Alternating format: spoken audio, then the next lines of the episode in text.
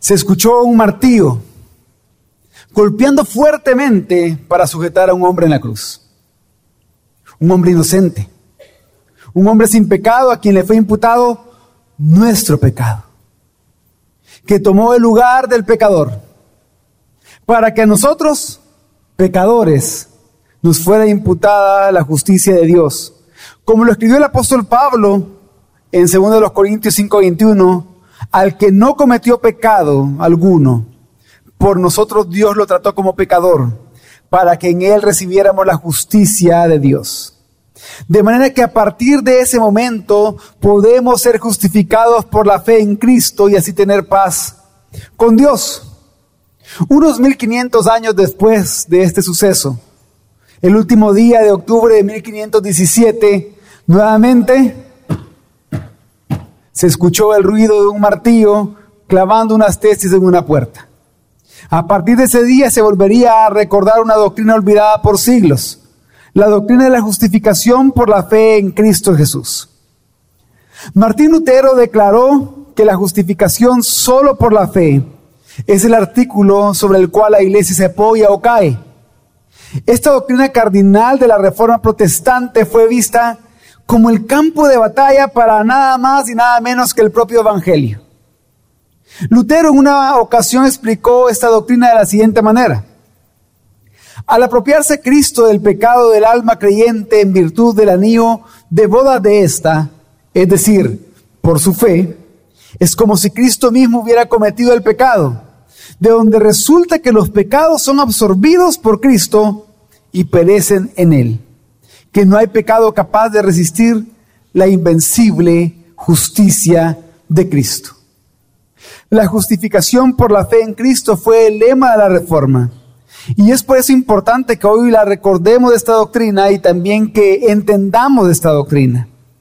Por eso, hermanos, hoy quiero hablar de esta importante doctrina por medio de este sermón titulado viviendo nuestra libertad justificados por la fe en Cristo, en el cual a través de Gálatas 2 del 15 al 21, quiero convencerlos de lo siguiente. Somos libres de las obras de la ley porque hemos sido declarados justos por la fe en Jesucristo. Por lo tanto, ahora podemos vivir en Cristo y Cristo en nosotros. Gálatas 2, 15 al 21 dice de la siguiente manera. Nosotros somos judíos de nacimiento y no pecadores de entre los gentiles. Sin embargo, sabiendo que el hombre no es justificado por las obras de la ley, sino mediante la fe en Cristo Jesús, también nosotros hemos creído en Cristo Jesús para que seamos justificados por la fe en Cristo y no por las obras de la ley, puesto que por las obras de la ley nadie será justificado. Pero si buscando ser justificados en Cristo, también nosotros hemos sido hallados pecadores, ¿es Cristo entonces ministro de pecado? De ningún modo. Porque si yo reedifico lo que en otro tiempo destruí, yo mismo resulto transgresor. Pues mediante la ley yo morí a la ley, a fin de vivir para Dios.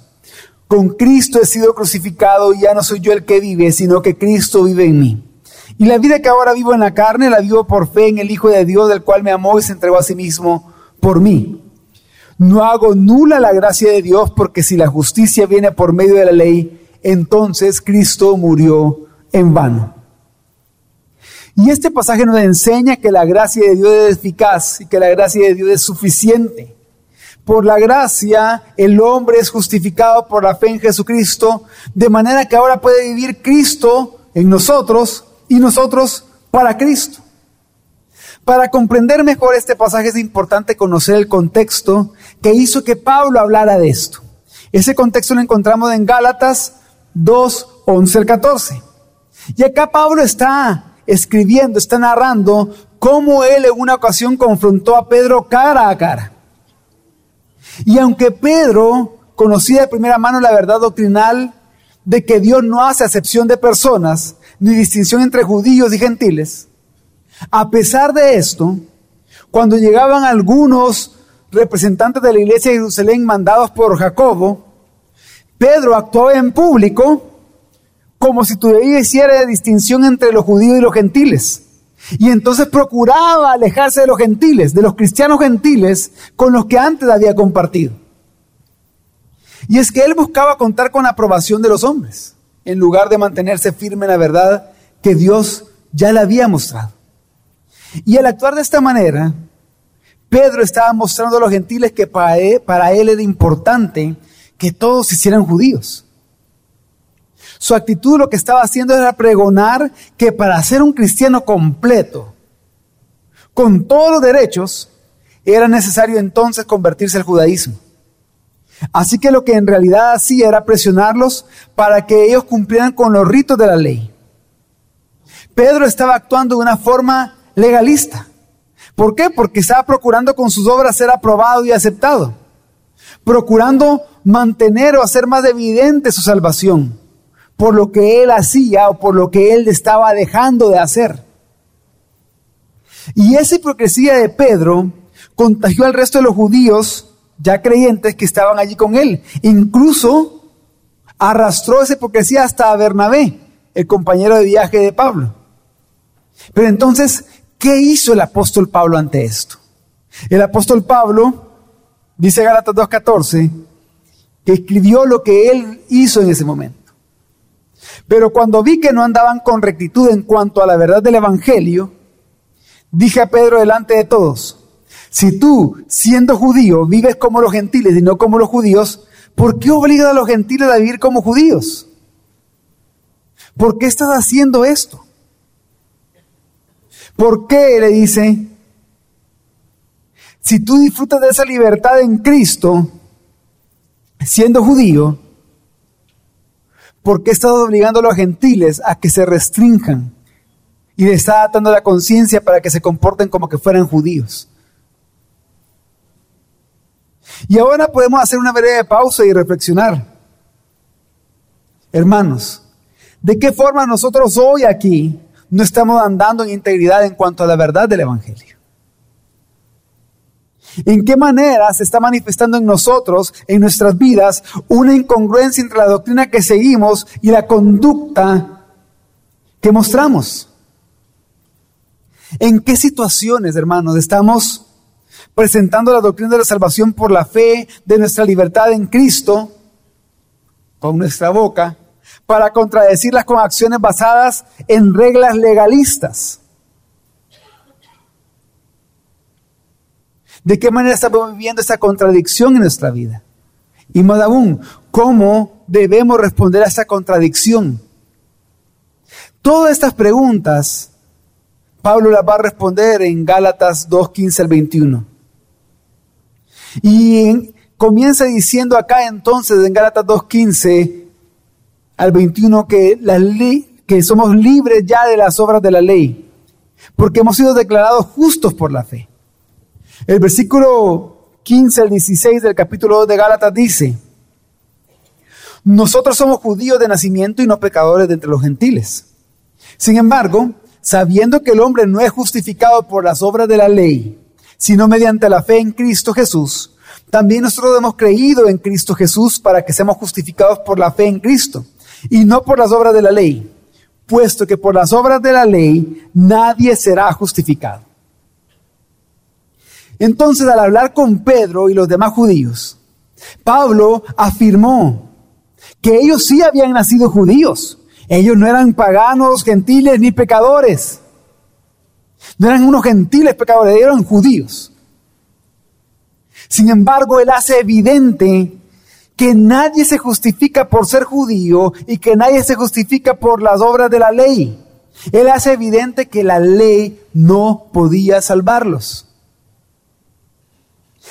Y es bien interesante que en este pasaje, en Gálatas 2, 15 al 21, es donde aparece por primera vez, no solo en la carta, sino que probablemente en todos los escritos del apóstol Pablo, aparece por primera vez la frase justificados por la fe. ¿Y qué hace tan interesante que sea en este pasaje donde aparece por primera vez escrito en los escritos de Pablo la justificación por fe. Que Él está hablando de esta doctrina para corregir el error de los legalistas, para hablar en contra del legalismo. Pero ¿cuál es el error de los legalistas? Ah, el error de los legalistas es que ellos pretenden alcanzar la salvación o mantener y perfeccionar su salvación por medio de la práctica de obras de la ley, por medio de hacer cosas o dejar de hacer cosas. Y en cuanto a esto, hermanos, hay tres observaciones importantes que debemos de hacer.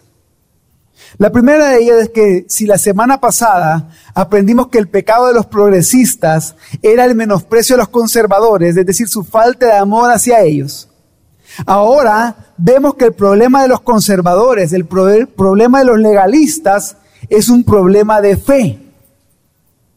Por eso Pablo le llama en otras cartas débiles en la fe a ellos. ¿Por qué? Porque ellos, no, ellos no entendían la doctrina de la justificación por fe en Cristo Jesús. Ellos eran débiles en el conocimiento de, la, de esta doctrina. Eran débiles en el conocimiento de la redención. Ellos eran débiles en el conocimiento y en el entendimiento de que ya fueron libres de la maldición de la ley por causa del Evangelio. Ellos eran débiles en el conocimiento y el entendimiento de su santificación. Por eso es que era un problema de fe. Ellos no creían completamente o no entendían completamente la doctrina de la justificación por la fe. Pero en segundo lugar, los legalistas querían atar la conciencia de los demás. En este caso específico de este pasaje que estamos leyendo, ellos querían atar la conciencia de los gentiles de Galacia por medio de prohibir ciertas comidas o exigir el cumplimiento de ciertos ritos para perfeccionar su vida cristiana. Pero también los legalistas juzgaban a los que no comían igual que ellos y que vivían en libertad. Y ese juicio a ellos lo hacía sentirse superiores. Es decir, que ellos juzgaban sintiéndose más que los demás una grada arriba que todos los demás, un peldaño arriba que los otros. ¿Por qué? Porque les daba orgullo hacerlo. Les daba orgullo porque al restringirse de cosas, ellos pensaban que eran más puros que los demás. Ellos pensaban que eran más espirituales que los demás, por su propio legalismo. Por eso, hermanos, hermanas que están acá, si ustedes se sienten más especiales porque no hacen esto o lo otro, su identidad está puesta en sus obras, en su legalismo, en lo que hacen o dejan de hacer. Si ustedes piensan que son superiores al otro por aquello en lo que se restringen, ah, porque yo no escucho música que no sea cristiana. Yo no bailo, pastor, yo no tomo, yo no fumo, no veo series, no veo películas, no hago esto. Entonces, muy posiblemente su identidad está en sus obras y no en Cristo. Su identidad está en sus obras y no en la justificación que Cristo realizó a favor de ustedes. Muy posiblemente entonces, ustedes no entienden la doctrina de la justificación por la fe en Cristo Jesús. Si ustedes se sienten superiores por eso y juzgan libremente a los demás. Y mencioné ya algunos ejemplos que son como culturalmente más conocidos, como el hecho de bailar, de ver televisión, de ver series, de ir al cine, todas esas cosas. Pero quiero dar algunos otros ejemplos de esto, ejemplos de legalismo actuales, que incluso aquí dentro de personas de la iglesia se viven. El primero de ellos es que si ustedes, si alguno de ustedes busca atar la conciencia de los demás criticando las cosas que los otros tienen y que ustedes no tienen, están siendo legalistas. Por ejemplo, vamos a poner un ejemplo para poder explicar mejor esto. Por ejemplo, si ustedes de repente ven que viene un hermano que compró un carro último modelo, y de repente ustedes comienzan a juzgarlo y tanto así que de repente van donde esta persona, donde este hermano le dice, mire hermano, yo creo que usted no debería de traer ese carro a la iglesia. Debería de restringirse de traer ese carro, porque mire, ese carro es último modelo. Ya ni 2019 es, es 2020. Y es muy ostentoso. con eso usted puede hacer tropezar a los demás hermanos. Deberían, mejor no lo haga. Pero tenemos que recordar que con la vara que medimos vamos a ser medidos. Es decir, que según juzgamos nosotros, así tenemos que ser juzgados. Y tenemos que, si juzgamos así, tenemos que estar dispuestos a que otros nos juzguen de esa manera que estamos juzgando nosotros.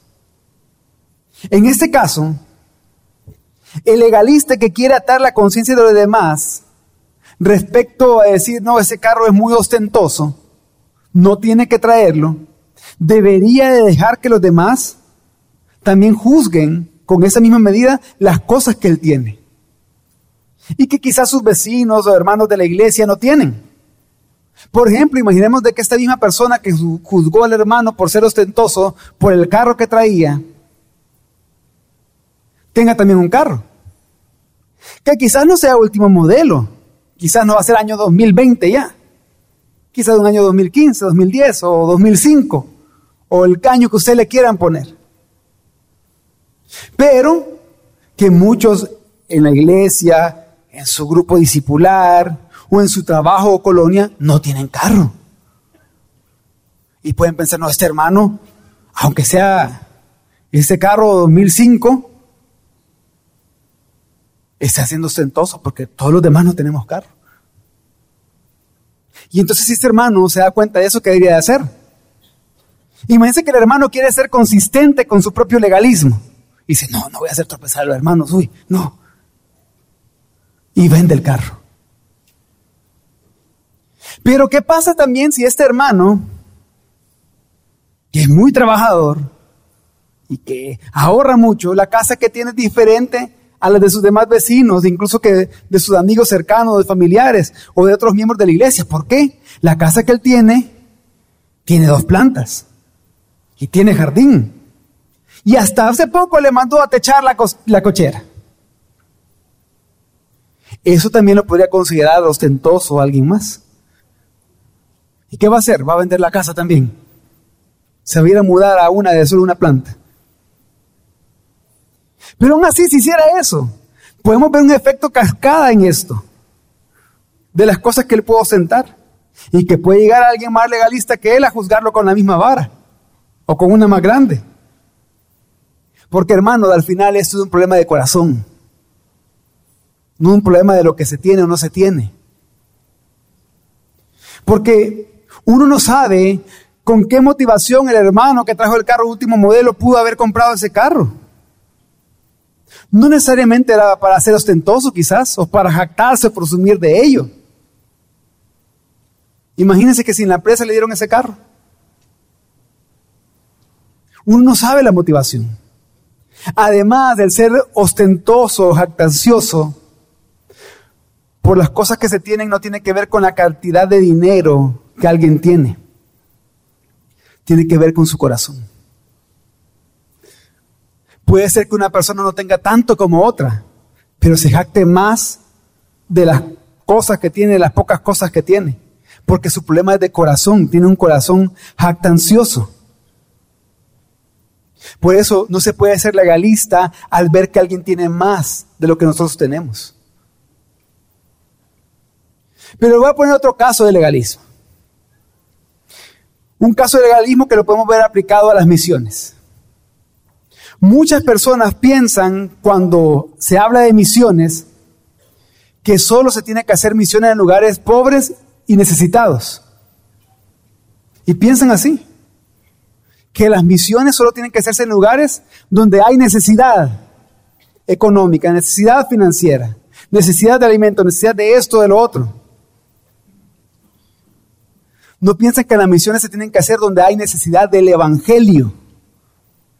Y pensar de esa manera es llegar a pensar, haciendo acepción de personas, es llegar a pensar que el Evangelio entonces solo tiene que ser predicado a las personas pobres y necesitadas. Pero con eso se está tratando de decir de cierta manera que entonces aquel hermano que es profesional, aquel hermano que es empresario, aquel hermano de clase media, de clase alta, no necesita el Evangelio. O se puede estar diciendo que en las ciudades no se necesita el Evangelio, solo en áreas rurales. O sea, ¿qué quiere decir? Que si uno no se va a misionar a una zona rural, a una selva o a África, están haciendo mal las misiones. Si hermanos se van a misionar a España o a Italia, donde hay una gran necesidad del Evangelio también, o así como el caso de muchos hermanos que van a Rumania a misionar, ellos no están mal, porque no se fueron donde hay verdadera necesidad. Y es que el pensar así, además de representar una mala teología de las misiones, que está más cercana a la teología herética de la liberación, también presenta un dualismo, una cosmovisión fragmentada, y además presenta legalismo porque se está juzgando a las personas que están haciendo misiones en lugares que quizás nosotros catalogamos como no necesitados. Se está juzgando a las personas porque están yendo a hacer misiones a los lugares que Dios lo ha mandado a hacer misiones, porque también se necesita el Evangelio en esos lugares. Y se está siendo legalista con eso. Pero miren, estos casos también suceden con algunas personas que trabajan en instituciones o en empresas cristianas llame librerías, editoriales o colegios o ONGs, o, ONGs cristianas, que comienzan a juzgar cómo se hacen las cosas en esas empresas o en esas instituciones. Y dicen, no, es que aquí tienen que hacerse las cosas como se hacen en mi iglesia local, como se hacen en las iglesias. ¿Y por qué tengo que, si me llama la atención, por qué me tengo que reunir con alguien encargado de recursos humanos y firmar un acta? ¿Y por qué no se tiene que hacer, se puede hacer si somos cristianos como se hace en la iglesia? Y no han entendido de que son empresas cristianas, que son instituciones cristianas, que tienen un propósito específico. Y que con ese propósito específico, cumpliéndolo, también están glorificando a Dios. O hay quienes dicen, ¿y por qué se tiene que cobrar entonces? ¿Por qué tienen que vender los libros? Y una librería cristiana venden libros. Es una empresa. Y dice, no, ¿y por qué tienen que hacerlo así? Pero ¿qué es lo que pasa? ¿Dónde está el legalismo acá? que se llega a creer y llegan a juzgar a las personas que dirigen la institución, que dirigen la ONG, que dirigen la editorial, que dirigen la librería, llegan a juzgarlas. Porque según ellos no están actuando conforme a la palabra. Y llegan a juzgarlos incluso creyéndose más espirituales y más puros que las personas que dirigen la institución. Solo por la manera en que lo están dirigiendo. Pongamos otro caso. Ya viste del hijo de ese hermano, del líder y el discipulador. Ya viste cómo viene el hijo. Con gorra, encamisetado y enchorado viene a los cultos. No lo tiene bajo dominio en la casa. Y el niño cinco años tiene, quizás. O quizás sus hijos están en rebeldía y está juzgando al otro. O quizás ni hijos tiene. Pero lo comienza a hacer desde un punto de superioridad moral. Mi hijo no es así. Yo a mi hija no, hago, no hago esto. Y piensen que por eso pueden ser superiores moralmente o más puros espiritualmente que los demás padres. Eso es legalismo también.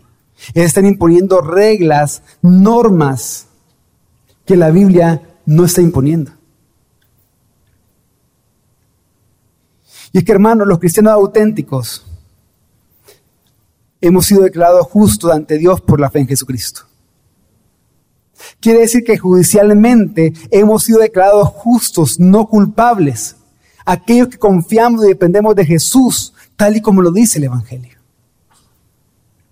Por eso que después el apóstol Pablo nos lleva a una conclusión lógica. Para ser justificados en Cristo, tenemos que dejar de confiar y dejar atrás la práctica de las obras de la ley. Dejar de confiar en eso para justificarnos, para nuestra salvación. Ya que todos somos de hecho justos por la fe en nuestro Redentor y no por las obras que practicamos, no por las obras de la ley. Todos sin excepción, dice Pablo, gentiles y judíos.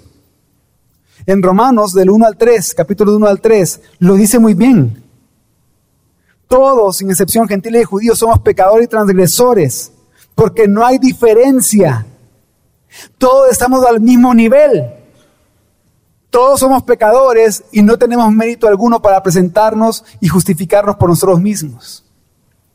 Por eso Galatas 2, 17 al 18 dice, pero si buscando ser justificado en Cristo, también nosotros hemos sido hallados pecadores, ¿es Cristo entonces ministro de pecado? De ningún modo. Porque si yo reedifico lo que en otro tiempo destruí, yo mismo resulto transgresor. El argumento de Pablo hasta este punto es el siguiente. Recordemos dónde venimos, que venimos desde lo que hizo Pedro y que él lo enfrentó cara a cara. Entonces el argumento de Pablo hasta este punto es, Pedro, mira Pedro, ni vos ni yo fuimos salvos por medio de la ley, sino por medio de la fe en Cristo. ¿Estás de acuerdo en esto? Y Pedro, sí, Pablo. Pero Pedro, ahora después de ser salvo, quiere regresar a la ley. O sea que eso significa que vos crees que Cristo no por sí solo no te salvó. Que necesita algo más aparte de Cristo. ¿Vos crees eso? No. Entonces, ¿por qué querés regresar a la ley? Si no creías eso, no estuvieras necesitando de la ley para justificarte, para pensar que ya sos salvo. O sea, Pedro, que vos crees que en realidad Cristo te ha hecho pecador a vos. Y me hice la cara de Pedro en ese momento. Además, Pedro, tú has predicado el Evangelio de la gracia de Dios tanto a judíos como gentiles. Y le has dicho que son salvos por medio de la fe y no por guardar la ley. ¿O no te acordás qué pasó con Cornelio? Que fuiste y le predicaste a Cornelio. Pedro, al regresar al legalismo, lo que estaba haciendo es edificar de nuevo lo que había destruido. Y si vos crees que eso es correcto, entonces significa que habías pecado desde antes porque destruiste la base legalista. O sea que estás pecando desde el principio porque lo destruiste. En otras palabras, hermanos, Pablo está basando su argumento en la, misma, en la misma experiencia de Pedro de recibir la gracia de Dios. Le está diciendo, regresar a la ley de Moisés, a confiar en las obras de la ley, e, era negar todo lo que Dios había hecho por Pedro y a través de Pedro. Como un comentarista dijo, regresar a la ley de Moisés es regresar al cementerio. Y es que lo que pasaba es que algunos de los judíos que estaban allí en esa ocasión junto con Pedro, de lo que está narrando Pablo, e incluso también algunos de los de la iglesia de Galacia, pensaban que tenían que aferrarse a la ley de Dios. No solo ellos, sino que querían obligar a los gentiles a hacerlo. Para que no sea tanto el pecado aquí. Para que no pequemos tanto, mejor regresemos a la ley de Dios. Y lo que Pablo está presentando es que ponerse bajo la ley de nuevo es pecar más que nunca. Al hacer eso están pecando más que nunca. Pero ¿por qué? ¿Por qué es pecado construir de nuevo un camino hacia Dios a través de las obras de la ley? Entre muchas cosas que podría decir para responder esta pregunta, la razón más grande es que al hacer esto sería como ver a Jesús clavado allí en la cruz llevando el castigo que merecíamos, llevando la ira de Dios por nosotros y decirle, mira Jesús, gracias de verdad, todo eso está muy bien, gracias, pero fíjate que no basta, no es suficiente eso.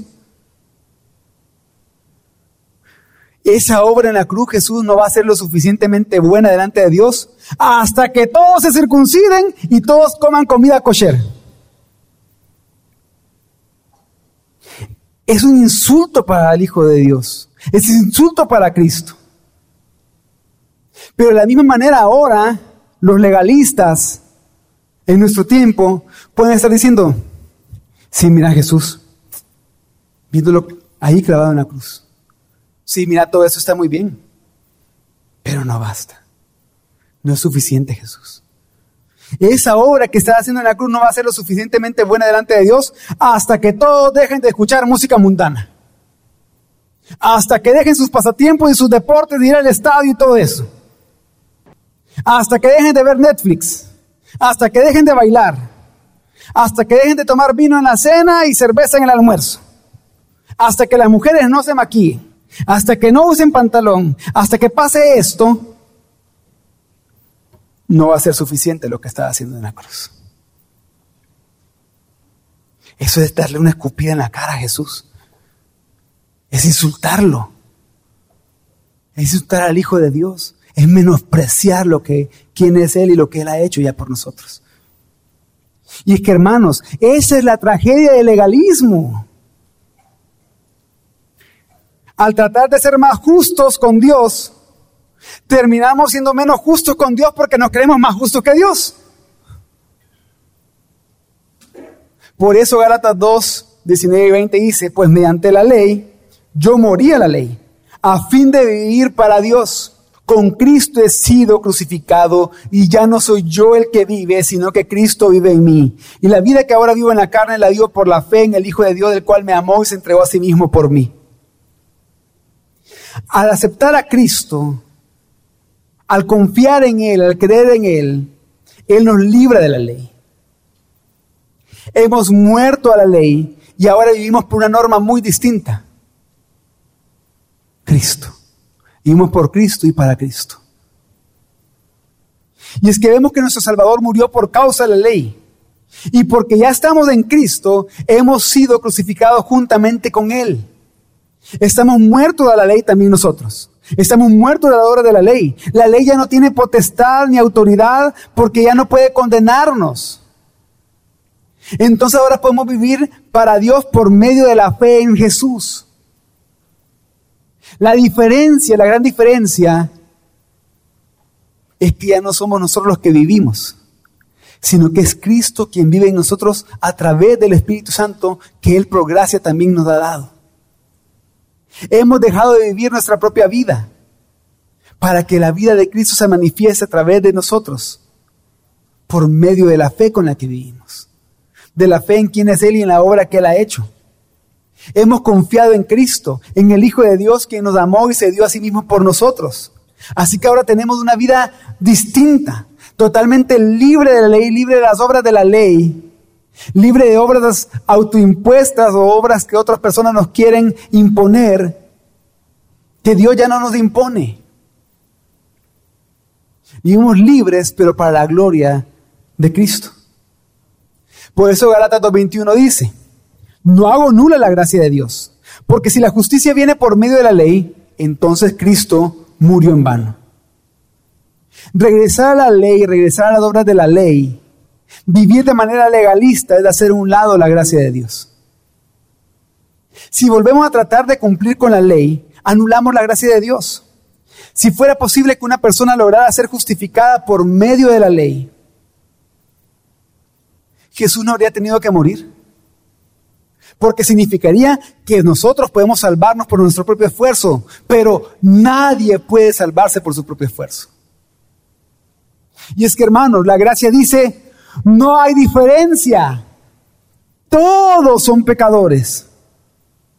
Pero también dice, y todos pueden ser salvos por medio de la fe en Cristo. Pero las acciones de Pedro, de los judíos que estaban con él y de los legalistas actuales, dicen, hay diferencia. La gracia de Dios no es suficiente. También necesitamos practicar las obras de la ley. También tengo que dejar de hacer esto y hacer esto otro. Hermanos, el que quiere volver a la ley, a las obras de la ley, está rechazando la gracia de Dios. Y entonces está diciendo que la muerte de Cristo es inútil, que no sirve de nada. Pero también, hermanos, recordemos que somos libres de las obras de la ley porque hemos sido declarados justos por la fe en Jesucristo. Por lo tanto, ahora podemos vivir en Cristo y Cristo en nosotros. Y esta libertad la podemos vivir solo por medio del Evangelio, de la justificación por la fe en Cristo Jesús.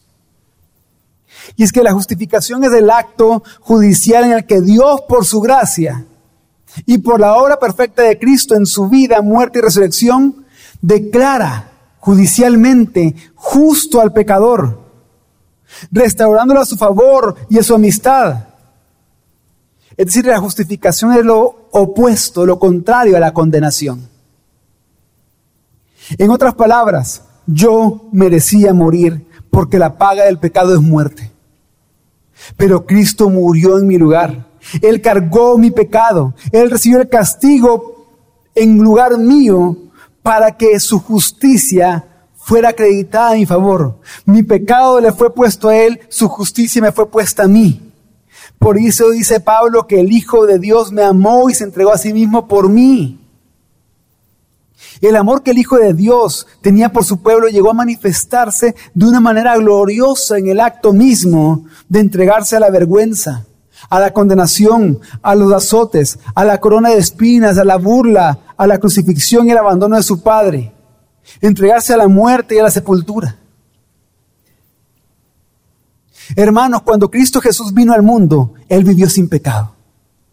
Vivió justamente. Nacido de la ley para cumplir la ley. El único que lo ha hecho perfectamente.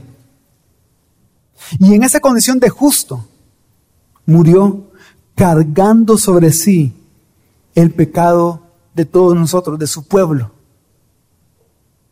Por eso es que la Biblia dice que el justo murió por los injustos. Y en ese momento, la justicia de Dios fue cumplida. La deuda fue cancelada, la ira fue satisfecha y por tanto, todos los que ahora creemos en Cristo Jesús por la fe, a nosotros se nos acredita, se nos carga nuestra cuenta la justicia de Cristo. Como si nosotros lo hubiéramos hecho por nuestros medios, pero es por la fe en Él. Así, hermanos, que la justificación es el acto legal por el cual Dios nos declara justos. Y nos declara justos por dos razones. Primero, porque nuestros pecados son perdonados y por lo tanto somos salvos de la ira de Dios, de la condenación eterna. Pero también porque se nos ha imputado la justicia de Cristo a nosotros. Por lo que Dios ahora no nos acepta por nuestra propia justicia, por nuestras obras, sino que Dios nos acepta por la justicia de Cristo que está en nosotros. Y no solo eso, sino que también nos adopta como sus hijos y nos da como herencia la vida eterna. Somos salvos por medio de Jesucristo, pero también somos salvos en Cristo, es decir, unidos a Él. Es por eso que a los creyentes en la Biblia se nos presenta como ya escogidos en Cristo, aceptos en el amado, arraigados, solidificados y confirmados en Él o como dice 2 Corintios 5:21, hechos justicia de Dios en él. Entonces, esta declaración legal de Dios, la justificación por la fe en Cristo, implica en nuestra vida tres cosas. En primer lugar, un perdón del pasado. Romanos 4, 5 al 8 dice, pero el que no obra, sino que cree en el que declara justo al impío, su fe le es contada como justicia. Como también David declara la bienaventuranza del hombre al cual Dios atribuye justicia sin obras, diciendo, bienaventurados aquellos cuyas iniquidades fueron perdonadas y cuyos pecados fueron cubiertos. Bienaventurado el varón al cual el Señor no imputa pecado. Dios ya te perdonó en Cristo. Ya eres perdonado por tus pecados pasados. Significa que ya no debes vivir más en vergüenza y culpabilidad. Ya no tienes que buscar cómo ser más perdonado, porque ya fuiste perdonado. Eres bienaventurado. Ahora puedes ser feliz disfrutando y viviendo tu libertad en Cristo. Pero una segunda cosa que implica la justificación por la fe es una aceptación en el presente. Romanos 3, 25 y 26 dice, a quien Dios ha propuesto públicamente como sacrificio expiatorio por su sangre a través de la fe, como evidencia de su justicia a causa de haber pasado por alto Dios en su paciencia los pecados pasados, con el propósito de demostrar su justicia en el tiempo presente, a fin de que Él siga siendo justo también cuando declara justo al que es de la fe de Jesús. Quiere decir que es porque Dios ya nos declaró justos por la fe en Cristo que cada día podemos presentarnos delante de su trono en arrepentimiento, pidiendo perdón por nuestros pecados diarios, pero con la seguridad que no vamos a ser rechazados por Dios, sino que por la obra de Cristo seremos aceptados. Vamos a recibir gracia, vamos a recibir misericordia y la ayuda que necesitamos, como lo dice Hebreos 4:16. Quiere decir que ahora tenemos la libertad de vivir en Cristo y correr a Él todos los días. Pero en tercer lugar, también la doctrina de la justificación por la fe en Cristo implica una posición firme frente al futuro. Y es que la justificación no se basa, hermanos, en una expiación personal de nuestro pecado. No se basa en que nosotros personalmente hemos expiado nuestros pecados. Tampoco la justificación se basa en la firmeza de nuestra fuerza de voluntad para perseverar cada día. La justificación se basa en que nos fue dada, nos fue acreditada, nos fue imputada la justicia de Cristo, que fue hecha una vez por todas y para siempre. Por lo tanto, puedo tener esperanza. Puedo estar seguro que si ahora soy aceptado por Cristo, mañana también lo seré. Y el día que muere, que me encuentra con Él cara a cara, o el día que Él venga, no seré rechazado, sino que disfrutaré mi vida eterna con Él.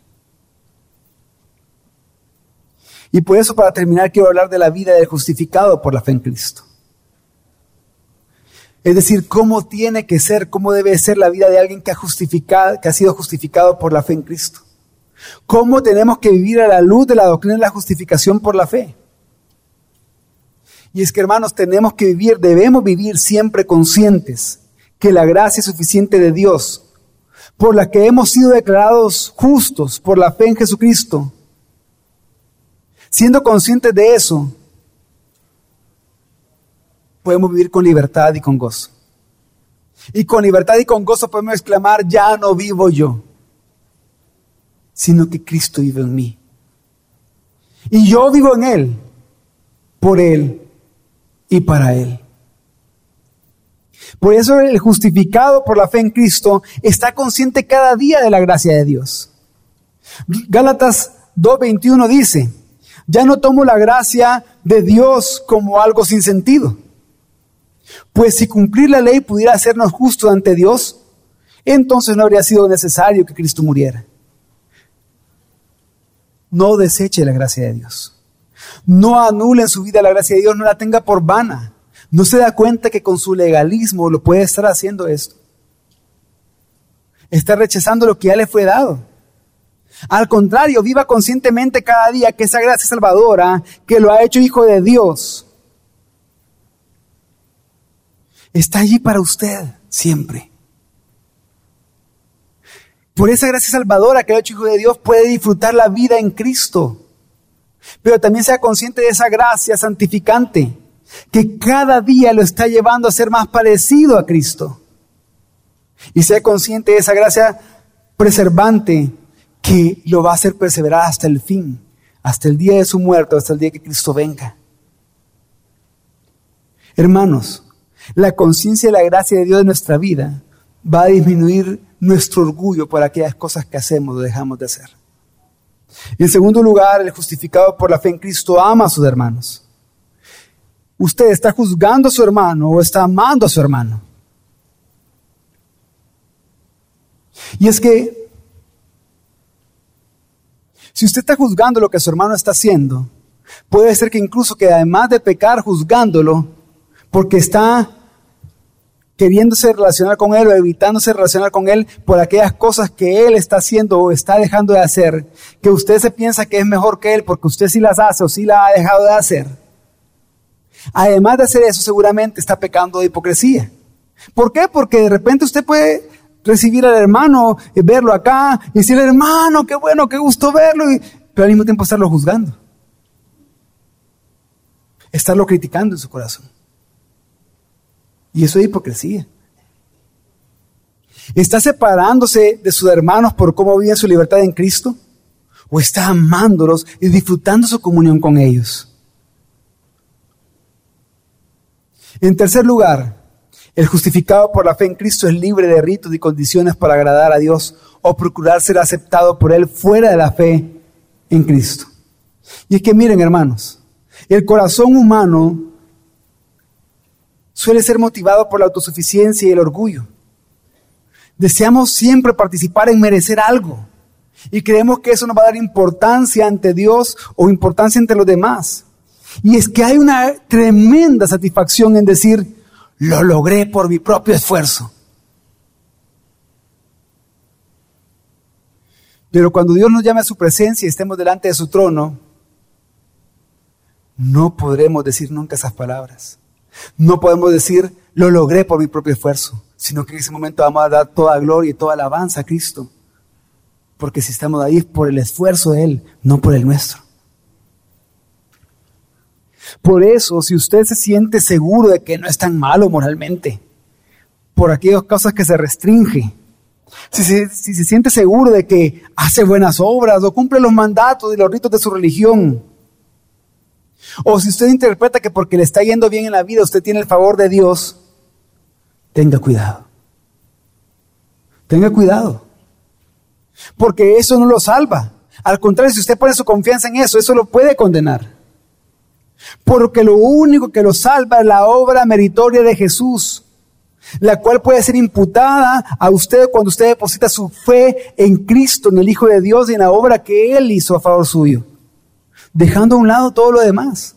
Por eso Pablo escribió en Romanos 11:6, primera parte, y si por gracia ya no es por obras. De otra manera, la gracia ya no es gracia. Por eso pregúntese hoy, ¿está mezclando el legalismo con la gracia?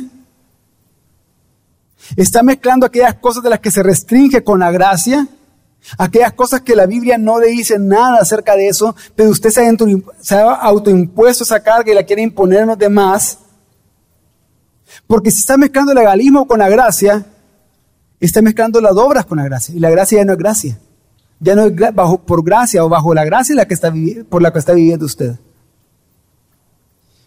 Y es que la ley dice, debo hacer algo para agradar a Dios. Mientras que la gracia dice que Dios ya ha terminado la obra por mí en la cruz.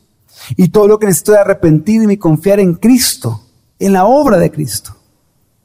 Y es que, hermano, no piense que el mantener la salvación depende de lo que usted hace. Su salvación depende de lo que Cristo ya hizo. La salvación no es por medio de la fe más alguna otra cosa, más la restricción de esto sino que es por medio de la fe en Cristo y nada más. Por eso, hermano, las obras que hacemos no son para obtener gracia, sino que las obras que hacemos hoy proceden de entender esa gracia que recibimos por medio de la fe. Proceden de que por medio de la gracia queremos adorar a Dios en cada aspecto de nuestra vida. No para ser aceptados, sino que porque ya somos aceptados. No para ser salvos, sino que porque ya somos salvos. No para ganar una identidad, sino que porque ya somos hijos de Dios. Por eso, en cuarto lugar, el justificado por la fe en Cristo se goza la libertad que ha recibido de la ley por medio del Evangelio. Pregúntese también, ¿estoy viviendo en la libertad de la gracia? Y ojo, libertad no quiere decir libertinaje. Significa libertad en Cristo para gozarnos en Él, llegar a ser lo que Él quiere que seamos. Pero libertad sí significa que no voy a estar preso o atado a aquellas cosas que la Biblia no dicen que no son pecado. O de que la Biblia dice que ya fuimos libres de eso por la obra de Cristo, porque Él cumplió la ley. Hermanos, ya no estamos bajo la esclavitud del pecado y de la ley. Ahora obedecemos a Dios por amor, no porque la ley lo exige. Los creyentes gozamos de una libertad maravillosa en Cristo. La pregunta es, ¿está gozando usted de esa libertad en Cristo? ¿Está disfrutando la libertad que Cristo le ha dado de las obras de la ley? ¿Se está regocijando en el hecho de que está que ya fue justificado por medio de la fe en Cristo?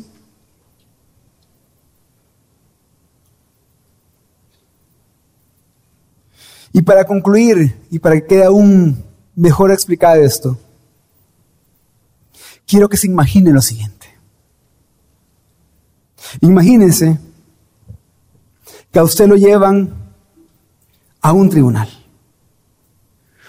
Un tribunal como ningún otro. Y las personas que lo llevan lo hacen caminar por un largo pasillo, un gran pasillo. Y usted caminando por el pasillo se da cuenta que hay personas sentadas en bancas en ambos lados. Y que a medida que usted va pasando, estas personas le gritan, mentiroso, ladrón, adúltero, asesino, fornicario, blasfemo, rebelde. Y al llegar al final de ese pasillo, que por la vergüenza y la culpa lo sintió tan largo, ve al frente de ese gran salón un estrado,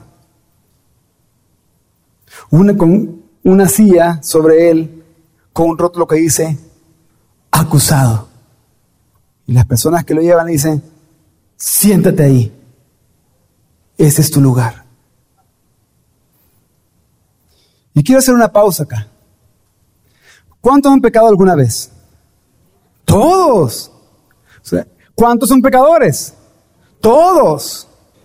Y la Biblia dice en Romanos 6:23, porque la paga del pecado es muerte. ¿Cuál es la paga del pecado? La muerte. ¿Y cuántos pecamos? Todos. ¿Y con qué tenemos que pagar? Entonces volvamos a esta historia. Usted sentado ahí en el banquillo del acusado. De pronto se escucha una voz que dice, todo de pie, el juez entrará. Y usted ahí, con vergüenza y con culpa, levanta la mirada y se da cuenta que el juez que tiene enfrente no es cualquier juez. Ese juez es el juez justo, el creador del universo, soberano sobre todo, todopoderoso y airado en contra del pecado. Usted no se puede acercar al juez. Y usted sabe ahí que usted ha pecado. Sabe que ha transgredido la ley de Dios. Una ley que es santa, justa y buena. ¿Qué tiene que hacer el juez justo con usted? Condenarlo. Y la sentencia es la muerte, muerte eterna en el fuego eterno. Pero antes de que eso suceda, aparece un abogado, su abogado, su mediador, y dice con una fuerte y firme voz, pero con mucho gozo al mismo tiempo, alto, no lo pueden condenar. Yo ya pagué por su pecado. Yo cargué sus transgresiones. Pagué con el precio de mi sangre y de mi muerte. Entonces el juez justo lo vuelve a ver a usted y le dice, con ternura y amor, acércate. No tengas miedo. Y usted se acerca. El juez lo pone a un lado suyo. Y de repente escucha cómo el juez golpea con su martillo la mesa y luego da la siguiente sentencia. En virtud del mérito y la obra de mi Hijo Jesucristo en favor tuyo, te declaro justo.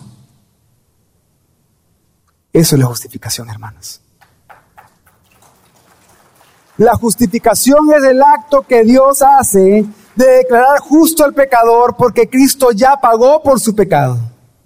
Por lo tanto, hermanos, somos libres de las obras de la ley porque hemos sido declarados justos por la fe en Jesucristo. Por eso ahora podemos vivir en Cristo y Cristo en nosotros. Ya no tenga sobre sus hombros, ya no cargue, valga la redundancia, las cargas de la obra de la ley ya fue libre de eso. Ya no cargue con el legalismo. Disfrute, viva su libertad, justificado por la fe en Cristo Jesús. Vamos a orar.